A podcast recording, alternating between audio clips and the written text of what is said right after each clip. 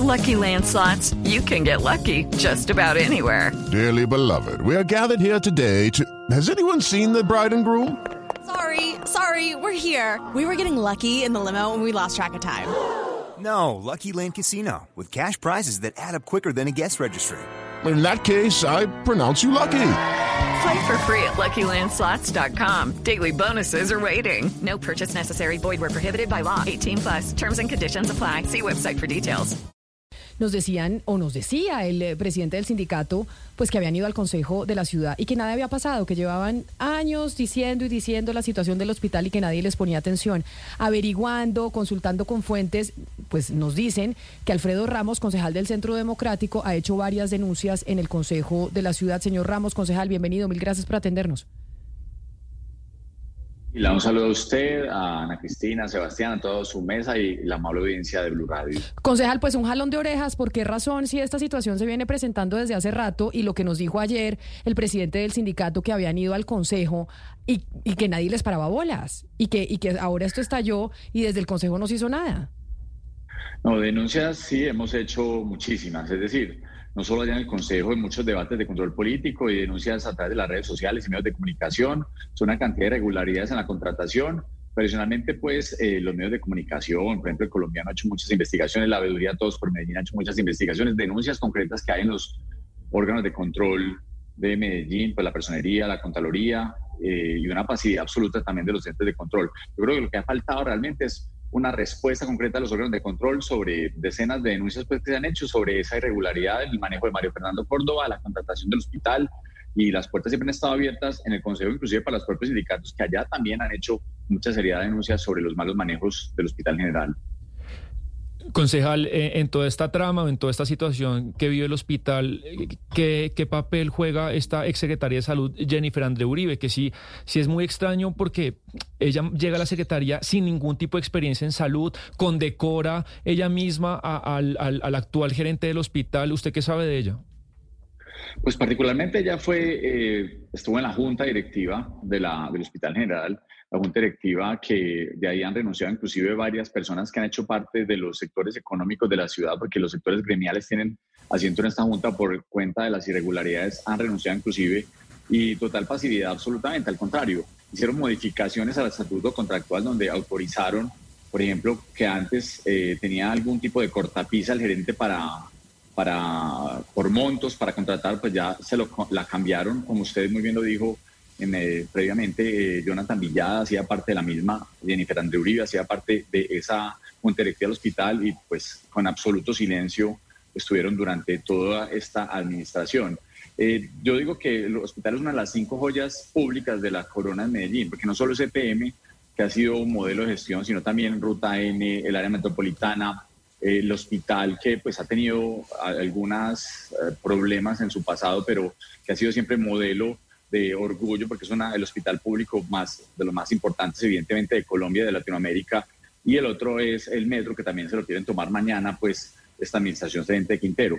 Eh, esa gestión pública del hospital, que era orgullo para los médicos, los médicos, y a uno se lo, hoy le, tocan las puertas y le dicen, pues yo antes, eh, si tenía a mi familia enferma, un médico hospital lo traía al hospital general, pues ya les da miedo, porque se volvió básicamente un centro de remisiones. Como no tienen plata para pagar a los médicos, para pagar los insumos, para las pruebas de laboratorio, por lo que están haciendo desde el Hospital General es remitir a otros hospitales de la ciudad. Eso ya demuestra el nivel de, degradación eh, financiera, pero particularmente en la corrupción que se tomó con la cabeza de Mario Fernando Córdoba, que es cuota del señor Oscar Manuel Villegas Orrego.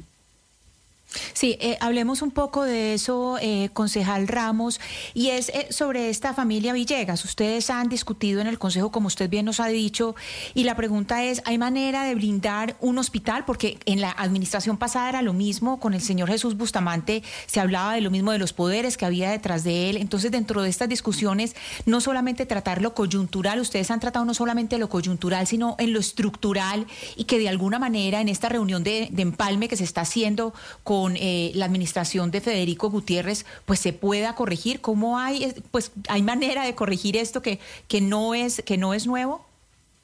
Pues, Ana Cristina, creo que lo más importante, yo creo que es poner personas que sean honestas, transparentes, que tengan experiencia en el manejo de hospitales, eh, personas sin tacha alguna y un equipo directivo de la misma, del mismo nivel. Yo creo que esa sería la reforma que podríamos ser más importante en la lucha contra la corrupción en Colombia. Pero particularmente eh, yo creo que habría que hacer algunas modificaciones de los sistemas contractuales de los hospitales. ¿Qué pasa con los hospitales? Y particularmente el Hospital General de Medellín. Termina contratando el que se le viene en gana. Nosotros hemos encontrado un cartel de contratación que está hoy en tres hospitales públicos en Antioquia. El Hospital La María, que es de orden departamental que tiene sede en Medellín, el Hospital General de Medellín, el Hospital Infantil Consejo de Medellín, que es otra corporación pesar de ser corporación, pues es dueña básicamente eh, la alcaldía de Medellín de ese hospital. Es un hospital más pequeño para atender em, niños y niñas que tengan dificultades. Y hemos encontrado, por ejemplo, que los contratos de aseo a través de la corporación ASIS, el, contrato de lavandería con Tecnilavar, el contrato de alimentación, en su momento se le entregó a Hacer Colombia, que es una entidad que ahorita hablaremos de ella, que inclusive lo tuvo que ceder a otra que es Artico Construcciones, que termina también siendo contratista de EPM y un contrato de, de, call center y temas de tecnología con una empresa que se llama Tramisalud. Esas cuatro empresas hacen parte de esos tres hospitales y están todos relacionados con la familia Villegas. Yo creo que se había que poner unas, unas, unas formas diferentes de materia contractual para que sea más participativo, más pública, porque los hospitales contratan con un régimen privado, invitan a los tres que se le vienen en gana, eso es un tema supremamente grave, y esos tres, que son muchas veces una, digamos, como una confusión que hay entre esos mismos eh, contratistas, muchas veces terminas presentándose uno, son ternas de uno, como lo hemos dicho, lo hemos denunciado públicamente. Así que, dicho lo del cartel, definitivamente si se cambian las formas contractuales y son más participativas, más, eh, más transparentes las formas contractuales, yo creo que se podría al menos tener una cortapisa en ese sentido. Y otra es una participación más activa de la ciudadanía. Concejal, eh, de hecho, mientras estamos hablando con usted, eh, acaba eh, de publicar un comunicado el Hospital de San Rafael de Itagüí anunciando la renuncia de 50 de sus trabajadores, entre enfermeros, médicos y dos especialistas, también pues por una situación lamentable, ya, ya no tienen cómo atender los pacientes. Y en este sentido, le quiero preguntar, usted está diciendo, aquí hay un problema en las formas de contratación que durante mucho tiempo no han funcionado, que en este momento están tocando este fondo. Si usted mira hacia atrás el papel del Consejo, ¿usted cree, no estoy hablando solamente del Consejo donde usted está, doctor Ramos, ¿usted cree que el Consejo de Medellín ha sido complaciente frente a las actuaciones del Hospital General? Porque aquí estamos viendo es un cúmulo de años donde está pasando lo mismo y estamos eh, sacando algo que es, usted mismo dice, es que es un, es un carrusel y precisamente eh, Bernardo Alejandro Guerra Hoyos hablaba de un carrusel. Eh, las formas de antes, porque hubo una modificación en la forma como se, eh, se selecciona el gerente del hospital, se cambió en esta administración. Eh, fue por normas legales. antes se hacían a través de concursos, pero que también tenían muchos cuestionamientos. Muchos de esos concursos de hospitales se hacían a través de la Universidad de Medellín y terminaron supremamente cuestionados.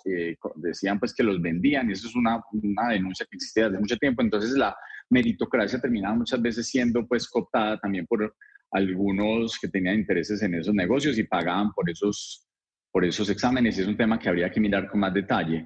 Eh, entonces, sí, o sea, venía desde hace mucho, desde hace, desde hace tiempo muchas de las denuncias. Si ustedes hablan hoy con los médicos del hospital o con el personal asistencial del hospital, lo que dicen básicamente es que eh, antes que había, se puede decir que había corrupción como en mínimas proporciones, que existía, que por eso había muchas de las denuncias, que las proporciones no eran en los niveles que existen actualmente, donde le meten, digamos, el diente a todo. Eso es un tema muy complejo porque no es justificable de ninguna forma la corrupción, pero lamentablemente la forma como hoy, que es una cooptación entre alcaldes que pueden ser comprados por grupos políticos o grupos económicos que tienen intereses en la salud en Colombia, hace muy susceptible eh, y permeable estas entidades, con esas formas tan fáciles de contratación para que no solo los servicios del hospital, sino los insumos del hospital tengan, tener, obligan a los, a los eh, médicos y al personal asistencial a sindicalizarse, entonces meten allá mucha corrupción a través de esa sindicalización, esas asociaciones sindicales que llaman, eh, donde les sacan plata a los propios servidores de los hospitales, hacen pues que tengan casi que el presupuesto cooptado de todas maneras y lamentablemente lo que sucede en Medellín pues hace parte de un sistema que, es, está corrupto y como lo hemos dicho en otros municipios de Antioquia, en otros hospitales de Antioquia, donde estas mismas, eh, estas mismas empresas empiezan a tener como cooptada la, la, contratación de muchos de los hospitales. Así que definitivamente sí requieren modificaciones profundas, pero yo creo que la más importante es poner personas, reitero, serias al frente de estos hospitales, personas transparentes, personas que tengan real experiencia y conocimiento y que no tengan pues ninguna falta ética en su carrera. Sí, pero mire, concejal Ramos, para ponerle un poquito de cara al tema, usted que lo ha investigado, porque nosotros desde Bogotá, nuestras fuentes nos dicen, el señor Oscar Manuel Villegas y su familia son los que manejan ese hospital. Pero detrás de ese Oscar Manuel Villegas tiene que existir un político con muchísimo poder en Medellín y hasta de pronto en Antioquia. Entonces, de lo que usted ha averiguado y de lo que usted sabe, porque usted vive allá, eh, ¿quién está respaldando políticamente a este señor Villegas y a esa familia? ¿Quién hizo posible que se convirtiera, eh, por así decirlo, en el zar de la contratación de ese hospital? Lo que suelen hacer estas empresas eh, mafiosas de la, de la salud es apostarle a varios caballos, para decirlo de alguna manera, ponerle plata a varios eh, congresistas, eh, candidatos a alcaldías, candidatos a consejos, entonces empiezan a tener una, ya especie, como una especie de sindicato de políticos que los van ayudando. Particularmente para el tema del Hospital General de Medellín, pues esto habría que profundizarlo. Dicen que ellos hicieron un pago directo a Daniel Quintero para quedarse y cooptarse, cooptar toda la contratación de un hospital. Es decir, lo que hacen es descentralizar completamente, le entregan a, a esas familias toda la contratación y pues tienen amigos en todos los partidos, de, de cambio radical del Partido Liberal, del Centro Democrático, es decir, ellos no, no, no tienen ningún tipo de reparo en apoyar a personas de diferentes partidos políticos para intentar de alguna forma que, los tapen. Y sobre todo, pero sus amigos en los órganos de control. Claro, pero usted lo que está diciendo es que definitivamente él llega a la contratación de este hospital de la manera como llega y cambiando el manual de contratación y logrando que su familia y sus amigos presuntamente entren a contratar en este hospital, es porque la directriz la recibe el gerente del hospital y, el, y, la gerencia del hospital de Daniel Quintero como alcalde en su momento?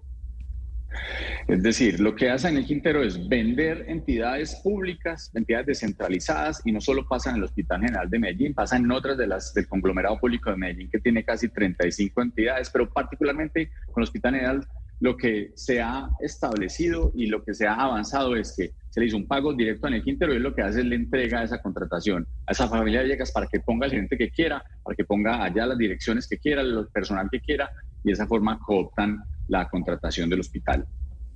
Pues muy preocupante lo que pasa con este hospital y otros hospitales eh, del país, precisamente hospitales públicos que atienden a muchos pacientes y que hoy están en una crisis financiera importante como es el Hospital General de Medellín. Concejal Alfredo Ramos, mil gracias por estar con nosotros hoy aquí en Mañanas Blue. Judy was boring. Hello. Then Judy discovered chumbacasino.com. It's my little escape. Now Judy's the life of the party. Oh baby, mama's bringing home the bacon. Whoa, take it easy Judy. The Chumba life is for everybody. So go to ChumbaCasino.com and play over 100 casino style games. Join today and play for free for your chance to redeem some serious prizes. Ch-ch-chumba. ChumbaCasino.com. No purchase necessary. Void where prohibited by law. 18 plus terms and conditions apply. See website for details. A usted muchísimas gracias por visibilizar esta problemática. 11 de la mañana, 37 minutos, Ana Cristina. Y Hey guys, it is Ryan. I'm not sure if you know this about me, but I'm a bit of a fun fanatic when I can. I like to work, but I like fun too. It's a thing. And now the truth is out there. I can tell you about my favorite place to have fun. Chumba Casino. They have hundreds of social casino style games to choose from with new games released each week. You can play for free anytime, anywhere. And each day brings a new chance to collect daily bonuses. So join me in the fun. Sign up now at ChumbaCasino.com. No purchase necessary. BGW. Void prohibited by law. See terms and conditions. 18 plus.